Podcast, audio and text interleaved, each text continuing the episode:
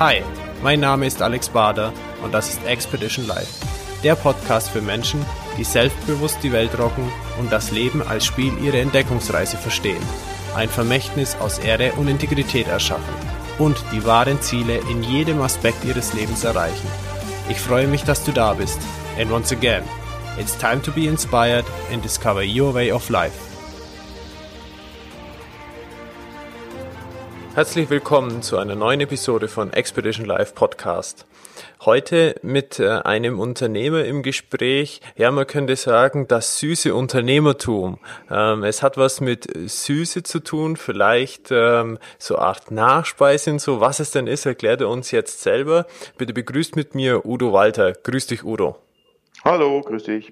Schön, dass du da bist. Ähm, lass uns doch jetzt einfach mal ganz kurz einsteigen in die Richtung, dass du uns ein, ein kurzes Bild gibst, wo du heute stehst und äh, wie so, ja, da, du und dein Unternehmen heute so die Eckdaten sind. Naja, wir sind geboren in einem Gasthof, der schon 100 Jahre der Familie gehört hatte oder hat. Und ähm, damit hat man immer Gäste um sich und findet dieses Gastgebertum, das hat auch mit Zubereitung von Gerichten zu tun, mit Dienstleistungen. Das habe ich als was Positives in meiner Jugend erfahren, genauso mein Bruder. Und äh, daraus haben alle drei Brüder, wir sind zu dritt, haben ihre Berufe aus diesem Dienstleistungsgedanke und auch aus dem gastronomischen Gedanken her abgeleitet.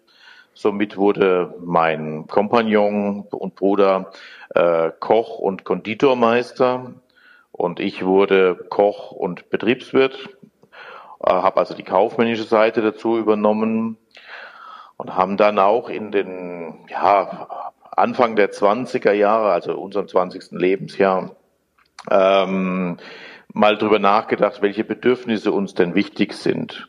Und äh, für mich war ein elementares Bedürfnis Familie. Das zweite elementare Bedürfnis war Sicherheit. Wir haben aus der Familie noch sozialisiert Angstgedanke vor wirtschaftlichem Niedergang. Das steckt in einem drin, nicht mehr so ausgeprägt wie bei der Elterngeneration, aber es steckt schon noch einen gewissen Respekt vor wirtschaftlichen Schwierigkeiten drin. Daher suchen wir immer einen sicheren Weg, ähm, dass die Innovation und die Expansion sehr ausgeglichen ist und auf einem stabilen Fundament, auf Eigenkapitalbasis, aber auch mit den Mitarbeitern stabiles Fundament läuft. Und das dritte Hauptbedürfnis, was ich für mich damals in der Jugend äh, entwickelt habe, ist Kochen.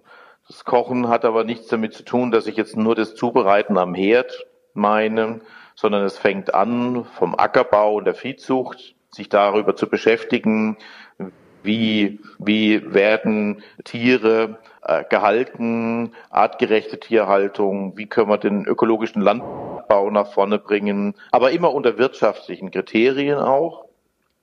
Das zweite war dann die, der Einkauf selbst, also wo kaufe ich Ware ein, was bedeutet die Logistik, wo kommt die Ware her dann das Zubereiten und nach dem Zubereiten kommt natürlich auch das Zusammensitzen am Tisch mit der Familie, mit Freunden, der Wein dazu, die Geselligkeit. Und diese Kette von Anfang bis zum Schluss, bis zum Verzehren ist für mich ein elementares Grundbedürfnis. Ohne das wollte ich meine berufliche Karriere und Laufbahn ähm, nicht verbringen. Mhm. Okay. Also als äh, ihr euch das bewusst geworden seid, war dann auch sofort im Anschluss so der Entschluss da, okay, dann machen wir das und das? Oder wie seid ihr damit umgegangen, nachdem euch das bewusst geworden ist? Gut, es war schon der, eine Entwicklung. Also ich habe dann diesen Betriebswirt gemacht, weil mir klar war, mit dem Kochen alleine werde ich nicht die Zufriedenheit in meinem Leben erzielen.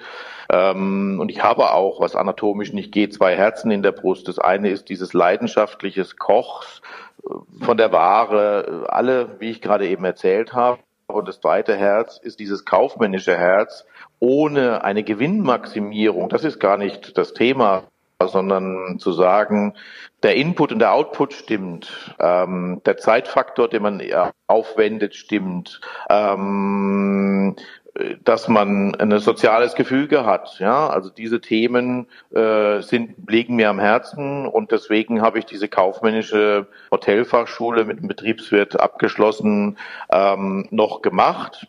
Mhm. Am Ende dieser Ausbildung war sogar dann der Wunsch, noch Volkswirtschaft zu studieren habe ich auch angefangen, habe aber sehr schnell gemerkt, ähm, dass das dann auch mathematisch und, und äh, statistisch so, da waren dann Schwierigkeiten da. Dann, ja, der Wunsch wäre da, aber der Wunsch nach einer Existenzgründung und nach dann mit 27 Jahren auch endlich ähm, was Produktives zu machen, ähm, hat dann dem Wunsch, sich weiterzubilden, überwogen. Mhm. Okay.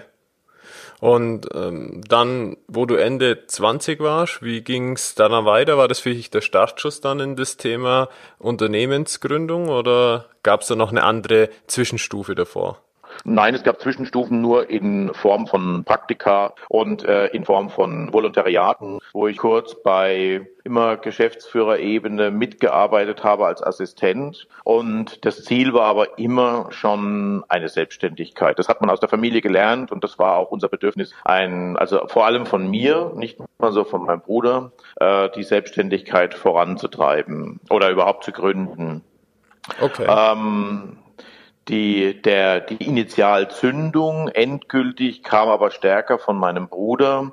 Er hat schon sehr früh seine Kinder bekommen, war also mit Anfang 30, ja, er war schon weit. Er hatte sich ein Doppelhaus gebaut, er hatte seine Kinder, die schon neun Jahre alt waren und langsam so Flücke wurden. Und er, es war ihm klar, wenn er jetzt die nächsten, wenn er so weiter arbeitet als angestellter äh, Meister, Konditormeister und Patissier, dann muss er die nächsten 30 Jahre arbeiten, um sein Doppelhaus abzuzahlen. Und ähm, es ging nicht um die finanzielle Seite, aber es ging darum, 30 Jahre lang äh, wollte er nicht die, der, der zweite Mann und der dritte Mann im Betrieb sein. Er wollte aufsteigen, aber diese Unternehmen hier in der Region sind natürlich Familienunternehmen, wo immer der Patriarch, der Chef, beziehungsweise der Vater und dann der Sohn kommt. Und ähm, daher war von ihm dann die Initialzündung zu sagen, wir, wir starten jetzt. Äh, ähm, und dann hat er mich dazugeholt äh, für die kaufmännische Seite, so wie wir es auch heute noch haben. Wir äh, haben in, wir nennen das unser Netzwerk, also ein Organigramm hört sich immer sehr hierarchisch an. Wir nennen das Netzwerk. Und mein Bruder hat die Handwerksseite und ich habe die administrative Seite. Mhm. Das hört sich und, super harmonisch irgendwie an, das Organigramm als Netzwerk zu bezeichnen. Gut, ähm, wir haben in den letzten 17 Jahren, also jetzt 20 Jahre machen wir das, 17 Jahre lang haben wir sehr auf sehr hohem Niveau improvisiert, wie jeder gastronomische Betrieb und wie viele andere Betriebe.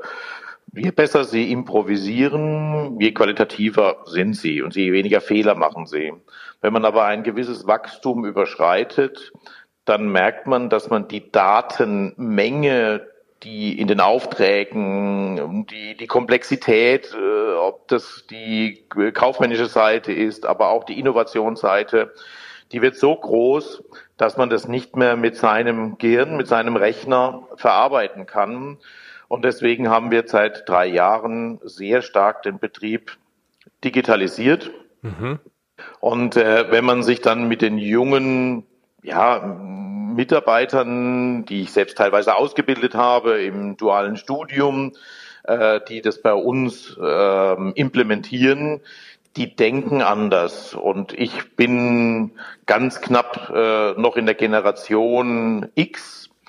Äh, mein Bruder ist in der Babyboomer-Generation aufgewachsen und da muss man sich schon umstellen, um den heutigen, den jungen Leuten, die eben angstfrei sind, was toll ist, ähm, mhm. den möglichen Betrieb zu bieten und aber auch die Alten, wir und wir haben natürlich auch Mitarbeiter, die noch ein paar Tage älter sind, äh, mitzunehmen. Und da bin ich die Brücke, da bin ich der Mediator, das ist meine Hauptaufgabe, äh, dazwischen das voranzubringen, um zusammen an einem Strang zu ziehen. Aber dafür braucht man ein Netzwerk, wo man nicht von Hierarchie spricht, weil das ist für mich auch mein Lieblingswort, nicht mehr zeitgemäß. Hm, okay, verstanden. Äh, eine Frage zu dir und deinem Bruder dahingehend, was die Leitung des Geschäfts angeht. Manchmal ist es ja so, äh, dass Unternehmen eher schwierig sind, wenn sie zwei Chefs haben oder die Mitarbeiter nicht so wissen, an wen sie äh, gehen sollen, die mhm. Fragen stellen sollen. Und auf der anderen Seite ist es so, ähm, dass dann das Geschäft oft eine ganz krasse ähm, naja, wie soll ich sagen, sich einmischt in die private Beziehung äh, zwischen zwei Geschwistern sozusagen. Wie mhm. ereignet sich denn das bei euch? Gibt es da Schwierigkeiten oder konntet ihr da Stärken für euch erkennen und es so lösen? Mhm. Ähm, liegt auch ein bisschen, muss man bei der Sozialisierung, bei der Jugend anfangen. Ähm, wir sind aufgewachsen, ähm, der Familienverbund war in so einer Gastronomie nicht so stark. Also es ging immer ums Geschäft. Und dadurch waren wir auch in der Jugend jetzt nicht so diese, ich bin ja äh, sieben Jahre jünger, äh, nicht so eng vernetzt. Er hat sein Leben gelebt und ich habe mein Leben gelebt. Ich wohne in der Stadt, er wohnt hier in der Nähe am Betrieb. Ähm, also wir leben früher und heute ein sehr unterschiedliches Leben sind auch vom Charakter her und von unserer Art und Weise schon unterschiedlich. Ähm, aber wir haben die gleichen Wurzeln. Ich nenne das auch immer in der Ehe so. Also wenn man einen Partner fürs Leben sucht, dann sollten die Wurzeln gleich oder ähnlich sein, also die, die, die Werte, die man hat. Mhm. Aber die Charaktere und die Interessen sollten ruhig auch ein bisschen unterschiedlich sein. Und ähnlich ist es auch in so einem Unternehmen. Also wir haben die gleichen Werte, aber wir sind von den Interessen und von unserer Ausprägung schon sehr unterschiedlich. Mein Bruder gilt hier im Unternehmen als der Meister, also wie man sich das früher im Handwerk vorgestellt hat, dieses Vorbild, der einfach handwerklich, technisch ähm, so viel Wissen angeeignet hat äh, und dieses Wissen auch weitergibt an seine Auszubildenden. Und ich gelte hier als der, wenn man so mag, der Chef, der Geschäftsführer, der aber, ich sag mal, die Leitplanken vorgibt, das Marketing, den Vertrieb, das Gesicht nach außen des Betriebes ist. Das ist mein Bruder nicht. Der geht auch sehr wenig hier aus dem Hause raus. Mhm, sehr spannend. Also so habt ihr quasi eure Stärken positioniert und demnach wissen das die Mitarbeiter bei euch in der Firmenkultur auch und richten entsprechend entsprechende Themen an euch, je nach Gebiet, oder? Genau. Also da mhm. gibt es, wir haben ein zentrales Meeting heute Nachmittag wieder. Das ist einmal in der Woche, wo wir beide, aber auch unsere Abteilungsleiter, also es gibt natürlich auch einen die, die, die Namen in diesem Netzwerk, ja, ein Bereichsleiter und Abteilungsleiter. Wir haben also drei Ebenen, ja, in diesem Netzwerk. Aber es soll sich, es ist ein flaches Netzwerk. Es ist nicht eine Pyramide. Wir gucken nicht nach oben, sondern wir liegen flach. Mhm. Ähm, also, wie man in der Digitalisierung sagt man ja auch, das ist eine Prozessorganisation. Also wir denken eigentlich immer in Prozesse von vorne nach hinten. Und, ähm, und äh, somit gibt es aber natürlich schon auch in diesem Prozess verschiedene Schaltmechanismen und das sind die Abteilungsleiter und mit denen setzen wir uns einmal in der Woche zusammen, besprechen die Themen, die Anliegen. Und das ist eigentlich viel mehr entsteht nicht. Was es mit meinem Bruder noch gibt, ist, wenn man vielleicht privat Familienfeste hat oder so, dass man sich da noch im Auto unterhält, wenn man irgendwie eine Anfahrt hat. Aber sonst sind wir eigentlich geschäftlich, ähm, macht jeder seine Arbeit und vertraut auch dem anderen. Also es wird nicht hinterfragt, macht er die Produktion jetzt richtig und, und kauft er richtig ein und äh, er hinterfragt nicht meine Finanzierung oder meine Steuerpolitik oder was auch immer. Mhm.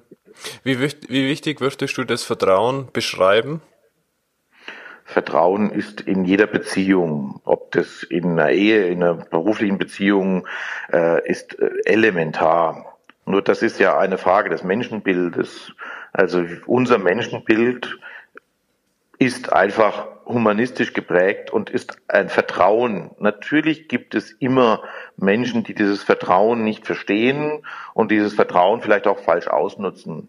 Aber ich kann doch nicht mein komplettes Menschenbild verändern, bloß weil es ein paar wenige gibt, die es nicht verstehen. Und ich muss dir sagen, ähm, wenn man den Menschen vertraut, dann sind es ganz wenige, die es nicht verstehen. Wenn man sie aber kontrolliert und immer gängelt, ja, dann wird es viel, viel mehr sein, die ähm, dann eben nicht dementsprechend handeln, wie man das von ihnen erwartet. Wie macht ihr denn das dann bei euch in der Firmenkultur? Also wie viel Vertrauen schickst du einem neuen Mitarbeiter voraus? Ich kann es nur mit alles, all, all, jedes Vertrauen bezeichnen. Mhm. Natürlich äh, gibt es auch einen Budgetplan und natürlich gibt es auch Budgets, was der Einzelne ausgeben darf, wenn es jetzt in der Bar, wenn man jetzt Cash nennt, ja. Mhm. Aber okay. das sind eigentlich nur Rahmenbedingungen. Natürlich kann jetzt nicht jemand, der bei uns in der Reinigung oder in der Verpackung tätig ist, für 1000 Euro irgendwelche Sachen einkaufen. Ähm, so mal schnell. Aber prinzipiell kann ich Vertrauen nur mit komplettem Vertrauen beschreiben. Mhm. Okay. Also ich sehe es ist auf jeden Fall ein wichtiger, äh, ein wichtiger Punkt bei euch im Unternehmen, ähm, was euch ausmacht. Vielleicht ganz kurz, Udo, äh, so, wir haben jetzt ein bisschen gesprochen in, in, in der Bar oder hier mit Produkte beschaffen und äh, dein Bruder. Vielleicht sagst du mal ganz kurz, was macht euch denn aus? Also was für Produkte stellt ihr denn her? Gut, ich habe gesagt, wir sind ja beide gelernte Köche mhm. und ähm, in einer Küche gibt es verschiedene Abteilungen. Ähm, also eine Boucherie ist der Metzger, äh, den Tournant, den Springer, den Saucier, der Fleischkoch und der Soßenkoch. Ähm, so gibt es auch die Patisserie. Mhm. Und eigentlich sind es auch verschiedene Tätigkeiten. Und wir wissen und wussten es auch von Anfang an, das war auch so die Grundinitialzündung, warum Patisserie, dass die meisten Köche, ich übrigens bin auch so als Koch, emotional eher gestrickt sind, deshalb auch aus dem Bauch heraus kochen, also nicht rezeptgenau. Jeder Mensch, der das jetzt hört, wird mit Sicherheit sich einschätzen können und sagen, bin ich eher derjenige, der emotional ist und aus dem Gefühl heraus, also wenn er ein Kochbuch sich hinlegt mit einer Rezeptur, kocht er dann genau die Rezeptur nach oder interpretiert er sie und verwendet sie als Anhaltspunkt. Die Köche verwenden sie als Anhaltspunkt. In der Patisserie also beim Kuchenbacken, nenne ich es jetzt mal ganz simpel, mhm. funktioniert das nicht. Sie muss sehr temperaturgenau arbeiten, sehr grammgenau, rezepturgenau, dich an Feuchtigkeiten, an ja, Temperaturen, Gewichte und so weiter halten. Das heißt, die meisten Köche sind schlechte Patissiers beziehungsweise Konditoren. Also sie Kuchen backen ist nicht unbedingt ihr Schwerpunkt. Und wenn man das weiß, dann kann man natürlich sagen, okay, wir haben die Expertise, weil mein Bruder ist eher dann der rezeptgenaue, strukturierte, auch ein bisschen introvertiertere äh, Mensch, ähm, der das sehr exakt abarbeitet. Und ähm, ich wieder Yin und Yang, ähm, derjenige, der die Emotionalität reinbringt, der das auch äh, die Geschichten erzählen kann, was wir hier an Produkte machen ähm, und das Deswegen kaufen bei uns sehr viele deutsche Spitzenköche. Also wir legen, wir sind die Premium-Bereich, wobei das Wort Premium mir nicht gefällt. Es, es geht um ganzheitlich gut und da sind wir aber die oberste Schublade äh, in Deutschland für die Köche, die man ja, wenn man ins Restaurant geht, wenn man auf eine Veranstaltung geht, wenn man in Urlaub geht, in Hotels, ins Flugzeug, First Business Class, dort kriegt man dann Desserts von uns. Okay. Und macht ihr auch spezielle Sachen wie, keine Ahnung, vegan oder zuckerfrei oder ist es allgemein Nachtischthemen? Wie kann ich mir das vorstellen? Also es sind alles Nachtischthemen. Es ist nicht so arg das Kuchen- und Kaffeegeschäft, sondern mhm. der Nachtisch. Ähm, natürlich haben wir auch zum Beispiel eine vegane Rohkost. Natürlich ist Zuckerreduktion bei uns ein Riesenthema. Natürlich waren wir oder waren biozertifiziert, haben aber zurückgegeben, weil wir nicht das Dogmatische sehen, sondern das Ganzheitliche. Ähm, also wenn man das Wort Nachhaltigkeit, ich kann es nicht mehr hören, äh, ich nenne das immer anständiges Geschäft machen, also was, äh, wenn man wirklich ehrliches Geschäft macht, dann hat es für mich was Nachhaltiges. Und die Nachhaltigkeit beruht auf drei Säulen, nämlich der Ökonomie, der Ökologie und der sozialen Komponente. Und ähm, das ist genau unser Schwerpunkt, wo wir sagen, es, es, es sollte, es muss sich auch rechnen und das finde ich auch gar nicht schlimm, es zu betonen, dass es sich rechnen muss. Die Frage ist nur der Maximierung, dass der Shareholder immer mehr bekommt.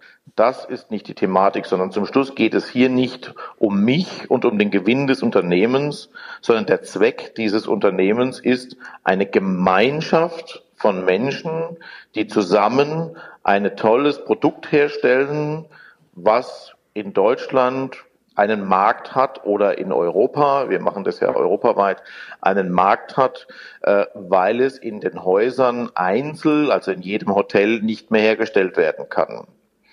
Ähm, das Mittel, was ich natürlich brauche, um diesen Zweck, dieses Unternehmen zu erfüllen, ist, dass ich auch Geld dabei verdiene. Ja, aber es darf nicht ein Unternehmen nur sagen, der Zweck des Unternehmens ist Geld zu verdienen, sondern der Zweck ist erstmal diese Gemeinschaft weiterzuentwickeln. Mhm. Ja, schön, wie du das auf den Punkt bringst. Wie, wie, wenn du jetzt schon beim Zweck des Unternehmens so bist, Du hast auch vorhin schon ein bisschen gesprochen über so Werte, das heißt auch Wurzeln. Ähm, denk jetzt gerade so dran, du hast gesagt, äh, in der Beziehung oder Menschen, die sich treffen, einen gemeinsamen Weg gehen, sollten die Wurzeln ungefähr ähnlich sein, die Interessen unterschiedlich, um ein gewisses Spiel reinzubringen. Ähm, wie sieht es aus im Unternehmen? Habt ihr feste Werte, äh, die jedem Mitarbeiter auch bekannt sind? Wie sieht das aus? Naja, also wir haben feste Werte, die wir zum Beispiel in unseren Stellenbeschreibungen definieren. Also welche, also zum Beispiel der Gedanke ähm, der Nachhaltigkeit, ja, der steht natürlich bei sehr vielen Stellenbeschreibungen drin. Ähm, es gibt der Gedanke der Transparenz, ja, also des Wert der Transparenz, der steht bei vielen Stellenbeschreibungen drin. Von was ich bis jetzt noch nicht allzu viel gehalten habe, ist so dieser, ja, diese Leitlinien, die dann in, in großen Lettern unten irgendwo in der Empfangshalle hängen. Ähm, das ist, haben wir bis jetzt noch nicht getan. Vielleicht ist es auch eine Ausrede von mir, ähm, dass wir das noch nicht so definiert haben. Aber für uns ist es eher eine kleinere Schritte, als es unten großplakativ irgendwo hinzuhängen, äh, aber nicht zu leben. Mhm. Okay, also so ähm, der Hintergedanke dabei ist, dass es auch authentisch ist und gelebt wird von allen dann. Ja, also wenn, ich habe natürlich eine Vision von diesem Betrieb und die ist ja noch nicht zu Ende. Mhm. Und ähm, ich glaube, dass alle hier wissen und diese Vision haben wir klar kommuniziert. Ähm, Kommunikation ist ein sehr schwieriges Thema. Ähm, wir haben für uns da einen Weg gefunden mit einem Monatsbrief. Also ich schreibe einen Brief monatlich, die die Mitarbeiter mit ihrer ab, monatlichen Abrechnung bekommen, wo ich so formuliere, was mich in diesem Monat wieder beschäftigt oder was für die nächsten Monate ansteht. Ähm, dann haben wir ein gemeinsames Frühstück, das wir einmal im Monat am letzten Freitag durchführen, seit zehn Jahren, wo wir die Mitarbeiter einladen zum Frühstück. Ähm, und dort lese ich diesen Brief nochmal vor und ähm, schmücke, also schmücke ihn aus, hört sich jetzt sehr marketingtechnisch an, sondern äh, interpretiere ihn auch, weil wenn man, wenn man sich vorher nicht Gedanken macht und es formuliert auf den Punkt schriftlich, dann würde ich bei so einem Frühstück, wenn ich das vorstelle, ähm, ja, dann würde der rote Faden nicht da sein. Und so schreibe ich erst den Brief. Jeder kann zu Hause auch mit Sprachbarrieren, die gibt es ja. Wir haben 14 Nationen beschäftigt, ähm, dass sie wirklich zu Hause das nachlesen können. Damit es kein Missverständnis gibt, weil vorher hat es Missverständnisse gegeben, wenn ich das nur verbal in der beim Frühstück mache, mhm. ähm, dann versteht nicht jeder genau das Gleiche. Und deswegen machen wir es jetzt schriftlich und dann erzähle ich es aber auch nochmal beim Frühstück. Okay. Sehr, spann äh, sehr spannende Entwicklung, äh, die ihr da erfahren habt, dass ihr eure Kommunikation wirklich so bekommt, dass ihr alle ähm, Mitreisende, nenne ich es jetzt mal so, wenn du von Vision auch redest, fürs Unternehmen mitnehmt sozusagen. Es ist schwer, ich glaube auch nicht. Also bei allem, was ich heute äh, bei diesem Interview sage, ähm, das ist meine Überzeugung. Es ist aber nicht, dass es, ähm, dass ich sagen muss, das ist jetzt der richtige Weg. Das ist der Weg für uns und wir sind sehr zufrieden, auch glücklich mit diesem Weg, weil ich meine Bedürfnisse ähm, die ich fürs Leben habe, hier einbringen konnte und kann hier gestalten, was für mich auch sehr wichtig ist, dass ich äh, weiter nach vorne gestalten kann. Also ein, man kann ja auch eine Patisserie. In Berlin gibt es ganz viele und in den Großstädten junge Patissiers, die tolle kleine Patisserien aufmachen. Ich respektiere die alle. Ich ähm, bin sogar ein bisschen neidisch manchmal. Ähm, aber mir ging es halt nicht darum, nur die Tätigkeit am Herd durchzuführen, sondern die Gestaltung der kompletten Bandbreite, äh, was auch Architektur, also wenn du hierher kommst, haben wir eine sehr aufwendige und hochwertige Architektur. Ähm, die Gestaltung der Energiekonzept, wir haben Geothermie, Eistank, Photovoltaik, fahren alle Elektroautos, also ich, mein Bruder, die auch die Abteilungsleiter. Ähm, wir haben dort wirklich sehr, sehr viel ähm, in diesem Gedanken gemacht, ohne das jetzt marketingtechnisch irgendwo hinzuschreiben, weil so dieses Greenwashing will ich gar nicht. Eigentlich muss man, wenn man unsere Webseite, unsere Kataloge und uns kennenlernt, muss man spüren, dass wir so denken und es nicht so plakativ nach vorne darstellen. Hm. Das ist interessant, dieses Spüren, wie ihr denkt und wie ihr handelt, wie ihr lebt, will ich vielleicht sogar sagen, hat es Auswirkungen auf die Kunden? Also spüren die das oder wie wirkt sich das auf euer Geschäft aus? Sehr, sehr gut. Also ich habe einmal in meinem Leben, also ich gebe ein paar Leitlinien und Leitsprüche. Ja. Und eine so ist, den Kunden immer eher zu überfordern. Also es gibt ganz viele Unternehmen, die, die haben immer den Eindruck, sie müssten es ein bisschen einfacher machen, damit die Kunden mitkommen, damit die Kunden es verstehen, weil sie ja nicht die Zeit wir investieren jeden Tag sehr viel Zeit in den Gedanken, wie wir unseren Betrieb weiter nach vorne bringen können, wie wir unsere Produkte besser machen können und vor allem auch in die Produktphilosophie. Was steckt in diesen Produkten überhaupt drin? Das, diese Zeit hat ja der einzelne Kunde gar nicht. Aber wenn ich immer versuche, es nur so zu machen, dass es jeder versteht, in der Modesprache nennt man das dann beige, also da kommt nichts dabei raus. Ähm, das heißt, ich genauso wie ich das Interview jetzt führe, äh, so ist auch meine Kommunikation in den in, in meinen Medien, ähm, ob Web oder was auch immer.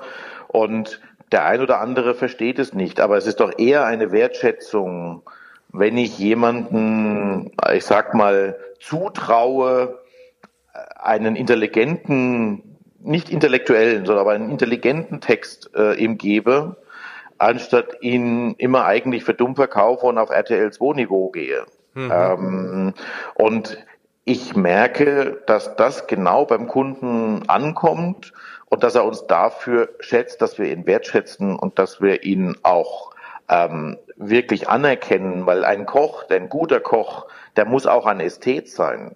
Es gibt keine Köche, die wirklich gut sind, die keine Ästheten sind. Also ist ja auch die Architektur spielt eine Rolle und die Papierqualität, dass ich ein Gmunderpapier nehme oder was auch immer. Äh, das spielt alles eine Rolle, weil ein guter Koch das bewerten kann. Die Industrie denkt immer, naja, der Koch ist nicht besonders gut ausgebildet, den kann man auch irgendwie ein 0815 ähm, Papier geben. Mhm.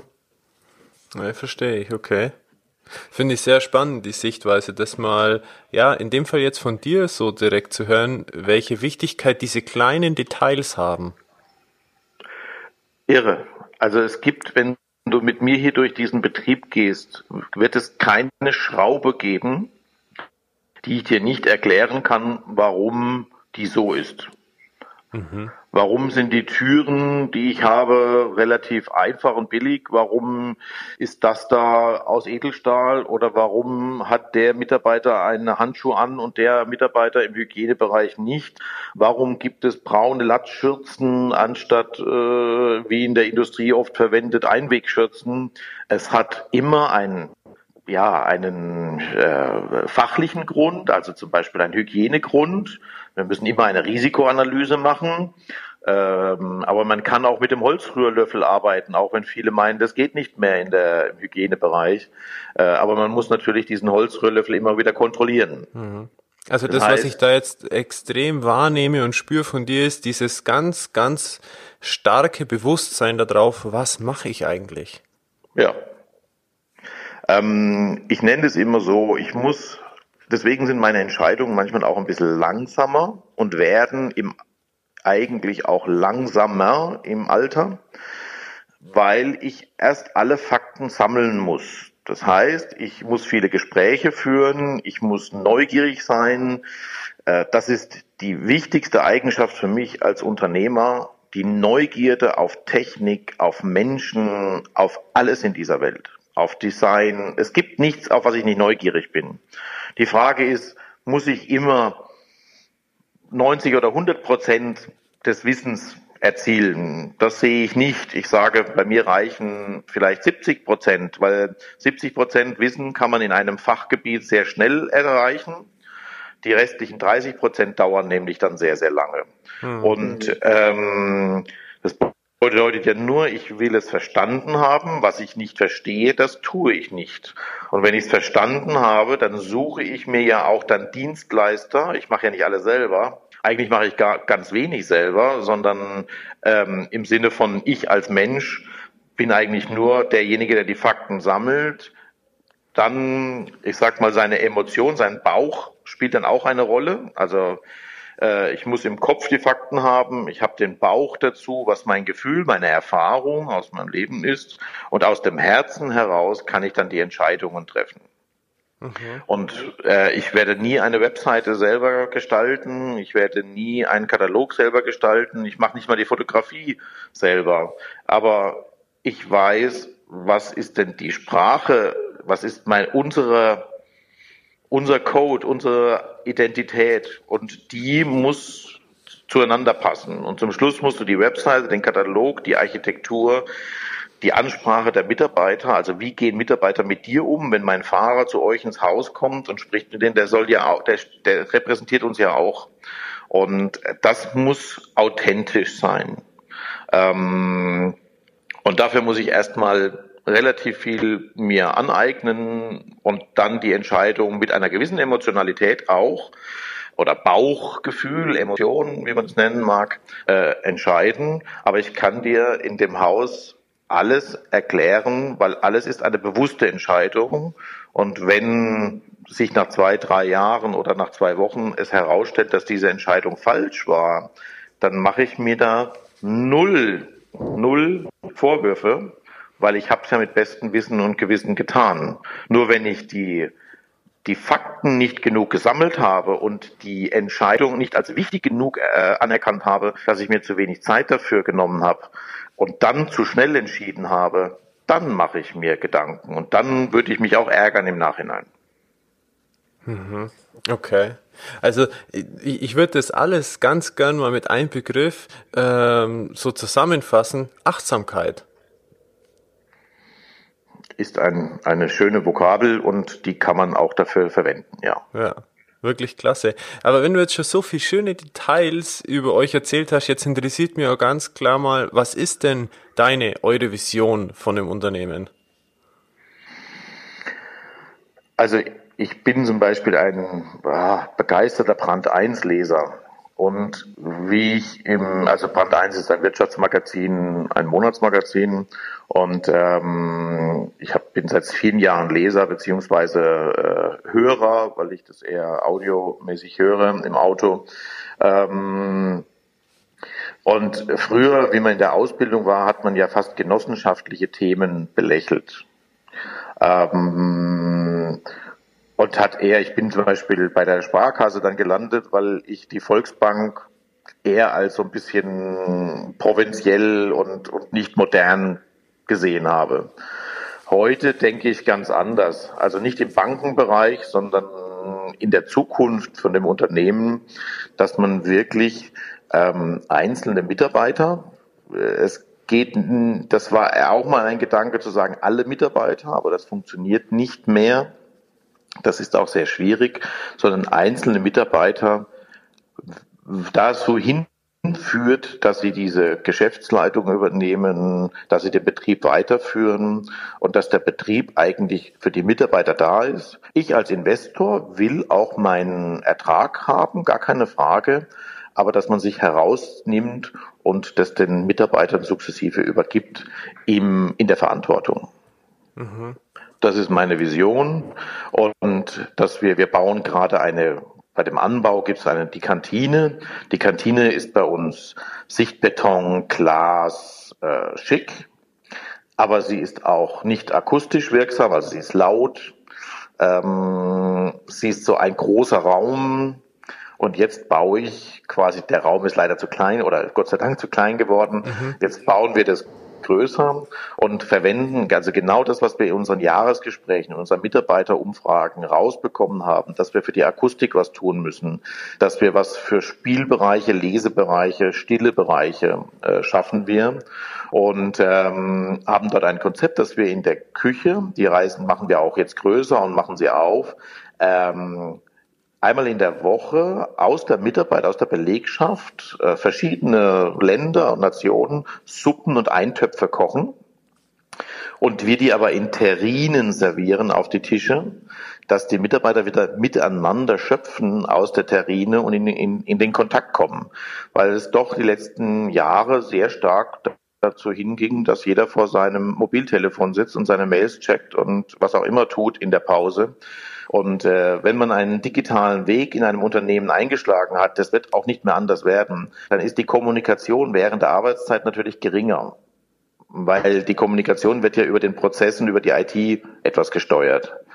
Aber dann muss man das Negativ, also das, das, das den Vorteil, den man da hat, nämlich durch eine höhere Qualität, eine höhere Wertschöpfung, äh, bessere Arbeitsbedingungen, muss man noch zusätzlich nutzen, nämlich ähm, für, für Dinge ausgeben, was der Gegenpart ist, nämlich das Herz. Weil das Herz wird etwas durch den digitalen Weg beschnitten, nenne ich es mal.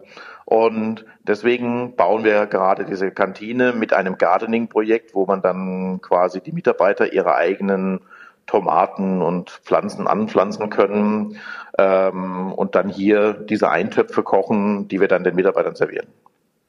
Hört sich echt klasse an. Ich habe ein richtiges Bild im Kopf gerade, wie das so aussieht. Und was mir wirklich gut gefällt ist, äh, wie ihr das wahrnehmt, wie wichtig die Digitalisierung ist, ja, für, für heute, für die Gegenwart, aber auch für die Zukunft und wie ihr dabei mit dem Mensch umgeht und ähm, das ganze Menschenbild, aber auch die emotionale Komponente des Herz und das in Einklang bringt sozusagen. Ja, ich habe immer ein schönes Beispiel, wie ich es Menschen erkläre. Wenn Sie bei RTL, äh, wenn Sie bei, bei Amazon einkaufen, ich übrigens habe keinen Amazon-Account, ähm, wenn Sie da einkaufen und zwei Stunden Zeit gespart haben, also durch den digitalen Weg sich convenient zu Hause zwei Stunden eingespart haben, dass Sie zu Hause sein können. Und diese zwei Stunden gucken Sie RTL 2 dann halte ich von diesem digitalen Weg gar nichts. Wenn Sie die zwei Stunden nutzen und mit Ihren Kindern spielen oder Sport betreiben oder was für sich tun oder Yoga machen oder was auch immer, dann finde ich den digitalen Weg für sinnvoll. Und ähnlich ist es auch im Unternehmen. Also wir brauchen diesen digitalen Weg, aber wir dürfen ihn nicht nur für den Shareholder, für höhere Effizienz und so weiter einsetzen, sondern wir müssen auch den Menschen dabei mitnehmen und den Vorteil, den man dadurch hat, ähm, auch ein Teil weitergeben an die Menschen, die mit diesem Handwerkszeug arbeiten. Mhm. Also ähm, quasi ihr schaut schon ganz bewusst darauf, also insbesondere auch du, die Digitalisierung, was bringt es für einen Vorteil, auch zeittechnisch, aber wie wird dann auch mit diesem Gewinn umgegangen? Genau.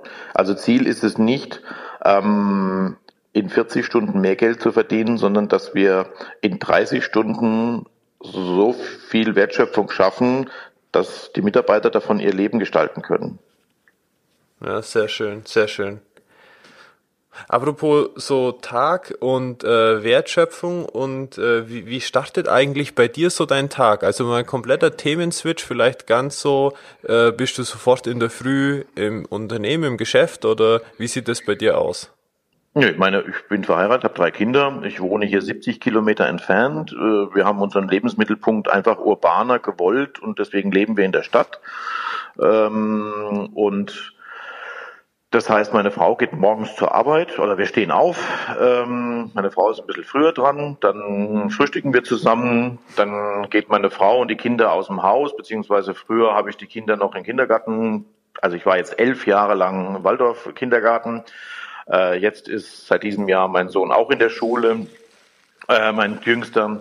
Und, ähm, und dann bin ich um neun Uhr, wenn alle verräumt sind und alle unterwegs sind, dann setze ich mich ins Auto und bin dann so ja, zwischen halb zehn und zehn im Geschäft. Mhm.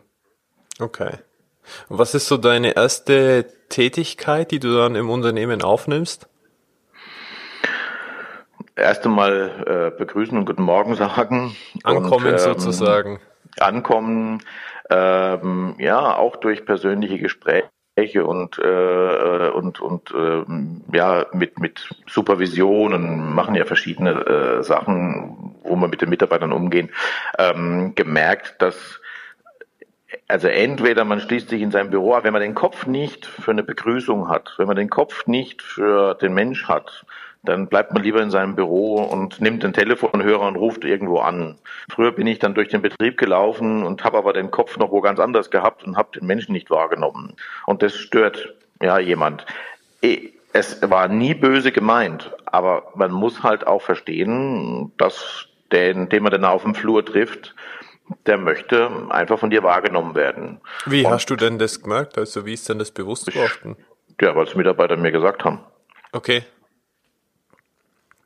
Also, dass sie das schade finden, dass ich da manchmal, dass sie natürlich auch Verständnis dafür haben, dass ich manchmal was im Kopf habe, aber dass sie schade finden und so. Dann muss ich natürlich darauf schließen, okay, dann nehme ich den Weg, nur dann gehe ich durch das Haus, äh, durch die Flure, wenn ich wirklich auch äh, die Aufnahme habe. Und deswegen, wenn man morgens kommt, gehe ich eigentlich erst einmal so durch die Büros, nicht in die Produktion hinein, das mache ich nicht, ähm, und sage einfach Guten Morgen. Und dann gucke ich mir meine Post an, dann schaue ich mir meine Mails an, ähm, wobei ich häufig auch auf dem Weg noch tanke, weil ich äh, den Supercharger gehe und äh, da meine Mail schon auch mal ein bisschen abchecke. Und ähm, gut, und dann habe ich eigentlich keinen festen Ablauf, sondern der unterscheidet sich, ob halt jetzt ein Meeting ist, ob, ähm, ob auch mal ein Kundenbesuch da ist. Also doch, Gott sei Dank besuchen uns viele Kunden hier. Ich finde Messen und äh, Präsentationen außerhalb des Hauses eher also nicht nicht nicht besonders gut, weil ich dort es nicht die, die, den ganzen Philosophie präsentieren kann. Und deswegen ist es mir wichtig, dass äh, viele junge Leute und auch, also Kunden, aber vor allem auch die neuen Auszubildenden und die, die jungen Auszubildenden meiner Kunden, dass die hierher kommen und verstehen, dass wir nicht ein Feind sind, die irgendwas liefern, um ihre Arbeit zu machen, sondern dass wir ein Partner sind und den muss man verstehen. Und dafür habe ich eine Lehrwerkstatt ähm, für meine eigenen Lehrlinge aber auch für die Lehrlinge meiner Kunden, die dort Seminare und äh, Tageskurse bekommen. Also total spannend. Also das ist äh, das Bild, was ich da bekomme über das, wie du als Unternehmer bist und das gesamte Unternehmen, finde ich total begeisternd und so eine richtige, ich spüre da so eine richtige Harmonie dahinter im Endeffekt und dass du dir wirklich was dabei gedacht hast, a, drauf zu schauen wirtschaftlich, wie das Unternehmen dasteht, aber b, was mache ich denn mit diesem wirtschaftlichen Status und wie kann ich da ein Umfeld schaffen für alle Beteiligten, die da dabei sind, wo jeder, ja, nennen wir es vielleicht sogar Win-Win-Situation daraus hat?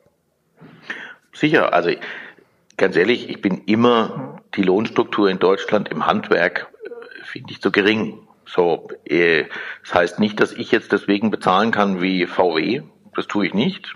Ähm, kann ich auch gar nicht. Ich bin ja in einem wirtschaftlichen Umfeld, wo die Menschen leider nicht bereit sind, äh, für gute Lebensmittel ordentliches Geld zu bezahlen.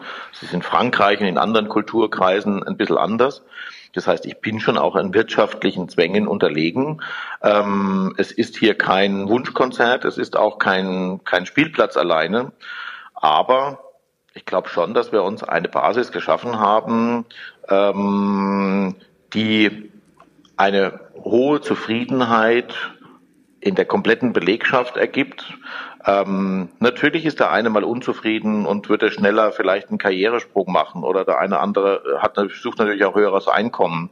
Aber prinzipiell kann ich ja nicht jeden Menschen irgendwo dahin bringen. Ich bin ja, ne, also, sondern ich muss ein Unternehmen leiten und da muss ich sagen, sind alle Entscheidungen bis jetzt immer auf das Gemeinwohl ähm, bezogen. Auf meinem Schreibtisch hier steht ein Schild. Das ist das Megakombinat.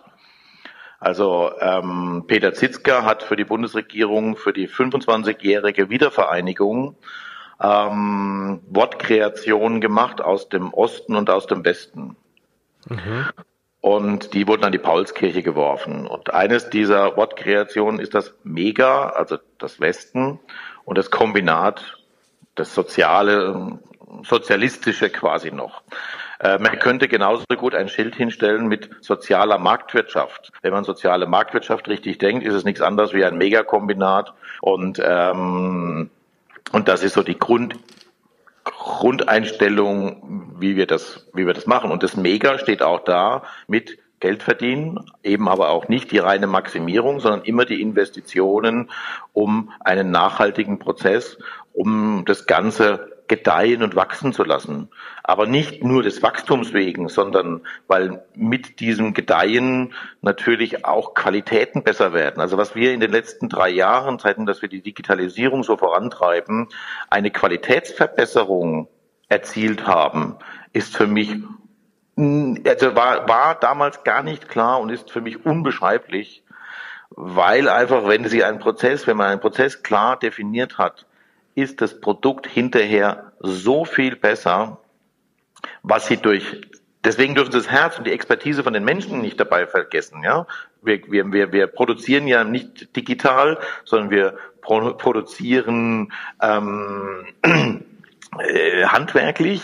Ja, ähm, und die digitale Welt ist ja nur Mittel, um den Prozess zu steuern. Mhm. Und diese Qualitätsverbesserungen sind irre und die machen dann Spaß. Also die, Sehr das schön. gibt ja die große Freude daran. Ja. Okay. Also wirklich äh, sehr, sehr, also ich hänge echt mit den Ohren so richtig äh, hier dabei und, und stelle mir das Ganze so vor, ganz toll. Ich frage mich jetzt aber auch so, das hört sich so ganz toll alles an. Gab es denn auch Herausforderungen, die euch im ersten Moment vielleicht wirklich Schwierigkeiten gemacht haben? Und wenn ja, wie seid ihr damit umgegangen? Also Herausforderung gab es nur, dass ich äh, kurz nach, also wir haben die Existenzgründung aufgemacht. Ich habe einen 40 Seiten Businessplan geschrieben. Der ist heute noch genau unsere unser Handwerkszeug. Also dieser Plan, den wir damals geschrieben haben, 98, der ist wirklich genau das, was wir heute tun. Aber die ersten sechs Monate ging das, ich hatte ja keine Kunden, wir waren zu zweit, mein Bruder hat produziert, ich habe den LKW gefahren und habe gespült und äh, es ging nichts los. Also es hat nicht begonnen. Also der Anfang war nicht so einfach. Erst dann im Herbst, also es war dann zum Oktober, November hin, auf einmal äh, habe ich mich nach Frankfurt getraut, also auch in die Stadt weiterzufahren. Äh, vorher habe ich es immer versucht, so eher auf der ländlichen Gegend erstmal mit Hotels zu sprechen, ob die sowas benötigen. Und also das war der erste Schwierigkeit, nenne ich es mal. Die zweite Schwierigkeit, also übrigens drei Millionen Euro zu bekommen nach 18 Monaten Selbstständigkeit, war dann gar kein Problem, weil wir hatten eine hohe Wertschöpfung, das hat funktioniert. Aber die ersten, ich gehe auch mit Zahlen relativ offen, transparent um, 250.000 Mark zu bekommen, das war noch die letzte Marktzeit, äh, ohne Sicherheiten. Also mein Bruder hatte ein Doppelhaus, was nicht äh, beleihbar war, weil es so schon beliehen war und ich hatte nichts auf dem Konto. Also ähm, wir hatten nichts, keine Sicherheiten. Ähm, das gibt's heute nicht mehr und ich würde ich den Banken immer wieder empfehlen, ähm, schon auch Risikokapital, also so ein Unternehmen, wenn das gründet und keine Sicherheiten hat, aber Sie müssen gut vorbereitet sein. Also der Businessplan, die Expertise, das muss schlüssig und klar sein. Wenn das der Fall ist, muss doch auch in der heutigen Zeit, wo ich vielleicht noch ein Prozent Zinsen bezahle, muss aber ein Unternehmen in der Gründungsphase mit Sicherheit sechs, sieben, acht Prozent in der heutigen Zeit Zinsen erwirtschaften können. Weil wenn sie das nicht schaffen, dann brauchen sie gar nicht gründen. Mhm. Deswegen hat man halt auch das Rating. Ich bin ein Basel, wer Basel 2, Basel 3 Fan, weil ich sage, warum soll ich denn mehr Zinsen bezahlen nur weil andere schlecht wirtschaften, sondern wenn ich gut wirtschafte, bezahle ich wenig Zinsen. Und wenn einer aber ein Existenzgründer ist und am Anfang keine Sicherheiten hat, aber einen guten Businessplan, dann gebe ich ihm Geld, verlange aber dafür vielleicht auch heute in der heutigen Zeit sieben, acht Prozent Zinsen, weil die muss er erwirtschaften können. Wenn er das nicht schafft, ähm, dann braucht er gar nicht anfangen. Mhm. ja, okay. Ähm, ja, jetzt habe ich ein, vielleicht noch eine Frage von dir. Ja, ja, also total spannend das Ganze. Danke, dass du dabei bist und diesen Podcast hörst. Wenn dir diese Folge gefällt, du eine Erkenntnis für dein Leben oder Integrität gewonnen hast, dann schreibe eine Bewertung auf iTunes und abonniere den Expedition Live Podcast für künftige Episoden. Nutze die Chance jetzt gleich und trage dich auf www.alexbader.com für den Newsletter ein. Hier bekommst du laufend ergänzende Inhalte rund um ein Leben voller Verantwortung und Integrität. Nochmals vielen Dank und denk daran, sei inspiriert und glaub an dich. Bis bald in der nächsten Episode von Expedition Live Podcast. Äh, wir kommen jetzt auch so ein bisschen zum Ende. Ich schau ein bisschen auf die Uhr. Ähm, vielleicht noch so gibt's Leitsprüche, die dich prägen, die für dich so allgegenwärtig sind, worauf du großen Wert legst? Was ich nicht verstehe, das tue ich nicht. Ähm, ganz wichtig, dass man sich selber auch einschätzen kann, zum Beispiel ganz viele haben, ich war in Las Vegas, gerade in Mexiko, was auch immer, wo wir gefragt werden, ob wir dort nicht was machen können, ob wir dort nicht äh, so einen Betrieb auch aufbauen. Und dann, dann merkt man, meine Sprachkenntnisse sind nicht so gut. Man merkt einfach, das ist nicht meine Expertise. Ich bin und äh, ich bin überhaupt nicht national, ja, überhaupt nicht. Ich habe eher eine Verantwortung als Deutscher. Ähm, aber ähm, ich finde die deutsche Sprache schön und äh, ich lebe gerne in diesem Land und ich muss mal jedem sagen, auch dass dieses Land, auch wenn man immer was besser machen könnte, äh, eine gute Regierung Demokratie hat. bei allen Schwierigkeiten, aber ähm, ich lebe gerne in diesem Land und deswegen sehe ich auch meinen Unternehmerschwerpunkt in der Dachregion, nenne ich es jetzt mal, äh, und nicht unbedingt in der Expansion nach Asien oder sonst irgendwo hin. Ähm, ja, also was ich nicht verstehe, tue ich nicht. Was es auch ein schöner, schöner Gedanke ist, was mich nicht umbringt, das versichere ich nicht. Und ähm, wenn jeder sich mal drüber nachdenkt, welches Risiko habe ich, was ich aber selber äh, tragen kann, dann brauche ich das nicht zu versichern. Und es wird immer günstiger sein, es dann selber zu tragen. Ähm, und erstmal auch versuchen, die Risiken, die es gibt, ähm, ja, selbst auch zu lösen. Der erste kommt mein Versicherungsmakler und sagt, Sie können die IT versichern auf äh, damit sie nicht angegriffen werden oder wenn sie ähm, wenn sie wenn die IT abstürzt und so weiter. Da sage ich ja, ich versichere die dann, wenn ich alles Mögliche getan habe im Haus, dass so wenig wie möglich Datenklau oder sonst was passieren kann. Und wenn dann das Restrisiko noch so groß ist, dass mein Unternehmen darunter zugrunde gehen könnte, dann muss ich es natürlich versichern. Aber was mich nicht umbringt, das versichere ich nicht. Mhm. Und so gibt's noch ja, einige andere ähm, das ist für mich einfach, wenn ich also ein, ein, ein, von Menschen was höre. Ähm, Götz Werner ist so jemand, der mich auch, wo ich immer äh, sehr stark finde, DM-Gründer, ähm, der halt auch sagt, ähm, ein, ein Unternehmen ist keine Pyramide oben und unten, sondern es gibt hinten und vorne. Und ähm, immer flach. Also wenn wir, wenn wir eine Pyramide hätten, dann würden die Mitarbeiter immer nach oben gucken. Aber da oben, da ist ähm, nicht der Kunde, der Kunde ist auf Augenhöhe. Mhm. Okay. So wie ich übrigens mit Mitarbeitern umgehe, so muss und werde ich natürlich auch mit den Kunden und mit meinen Lieferanten umgehen. Also die Wertschöpfung und die, die, die, dieses Konzept bezieht natürlich den Kunden, aber auch den Lieferanten mit ein. Hm. Ja, Udo, wir sind so jetzt am Ende. Ähm, ich mhm. ich habe dir total gern zugehört. Also das macht, äh, hat mir richtig äh, viel Freude bereitet, da dir zuzuhören, wie du lebst, ja, wie du deinen Alltag verbringst und dein Unternehmen führst, mit den Menschen umgehst. Also ganz, ganz große Klasse und ähm, ich möchte dich an der Stelle auch mal beglückwünschen ähm, auch alle Mitwirkenden bei dir im Unternehmen, weil das ist wirklich eine ganz tolle Situation in der heutigen Zeit. Also wirklich an der Stelle mal. Vielen Dank. Man muss auch mal sowas annehmen können. Aber es gibt trotzdem ein Aber. Ähm, ich glaube, es sind nicht so wenige, äh, die, die so denken.